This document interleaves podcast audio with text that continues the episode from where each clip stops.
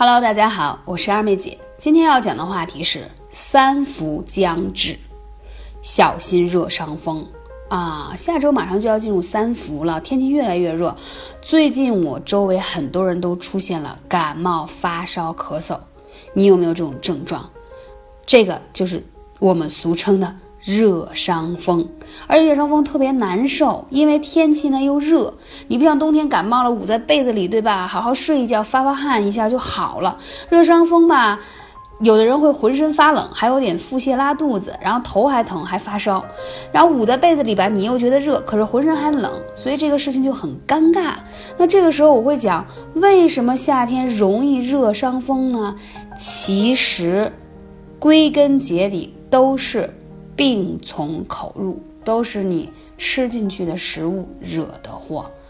为什么这么讲？首先，啊，热伤风大部分是伴随有你肠胃的不适，是因为你吃了一些热量太高，没有办法更好的消化。因为夏天呀，暑热难耐，其实呢，你的脾胃是比较虚弱的，在这个季节，所以你更加应该吃一些清淡的食物。如果你在夏天吃太过油腻，更加加重了你脾胃的运化，因为在这个季节，因为湿气重，它就像一个，比如说我们骑的脚踏车啊，你的那个链条呢，因为有湿气，它就容易生锈，所以脾胃运动起来那个链条就有点费力。这个时候你又吃了油腻的东西，就更加深了它的负担，能理解了吧？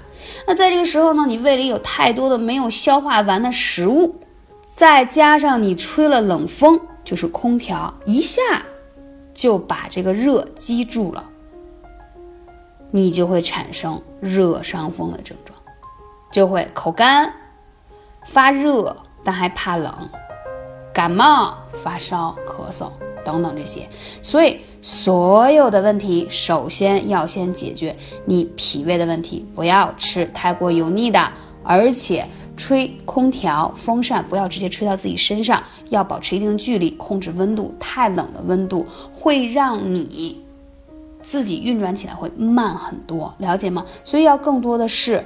调整你的肠胃，就像很多小孩子感冒，其实也是吃多了积食，他会发烧；吹了冷风，他就会咳嗽，是一样的。所以调节脾胃很重要。那如果你有关于热伤风或者调节脾胃问题，可以加二妹姐微信号幺八三五零四二二九。那说到热伤风怎么办呢？艾灸在这时候调节特别有效。第一，大椎穴一定要灸，因为你已经热伤风啦，你会有。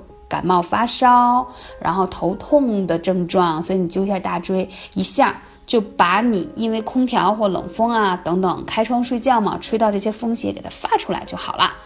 第二一个一定要灸一下中脘穴，如果你伴随有一些恶心啊、呕吐啊，然后或者是说觉得呃胃里就不舒服，还有伴随有一些呃消化不良，就一定要灸中脘，再配合足三里。那如果你是热伤风当中的腹泻加发烧的类型呢？除了刚才说灸的大椎穴以外呢，一定要再灸一下天枢穴，因为天枢穴呢是手阳明大肠经的募穴，就是在你肚脐眼两侧的位置叫天枢穴。那这个穴位呢，就可以帮助你有促进肠胃蠕动，而且有止泻的作用啊，非常的好。所以呢，这些穴位都可以辅助你。快速康复起来，学到了吗？其实艾灸啊，真的，你不要嫌它麻烦，你懂得了身上一些重要的穴位，不用超过十个，你会发现你有些小小的头疼脑热病症不舒服的，都可以得到很好的缓解，而且操作起来非常的简单。那如果你有腹泻的话，呃，要听医生的看。要吃什么药？同时的话，如果辅助的一些除了艾灸之外，你可以喝一些益生菌或者是酵素类的，它可以帮助你调整肠道的一些菌群啊，这也是一些辅助的方法和食疗的方式。切记哦，少吹空调。热伤风的小伙伴肯定还多半喝了冷饮，所以少吃凉的、辛辣刺激的，而且呢，把艾灸用起来，加强你的肠胃道功能。因为话说到这里，为什么要讲？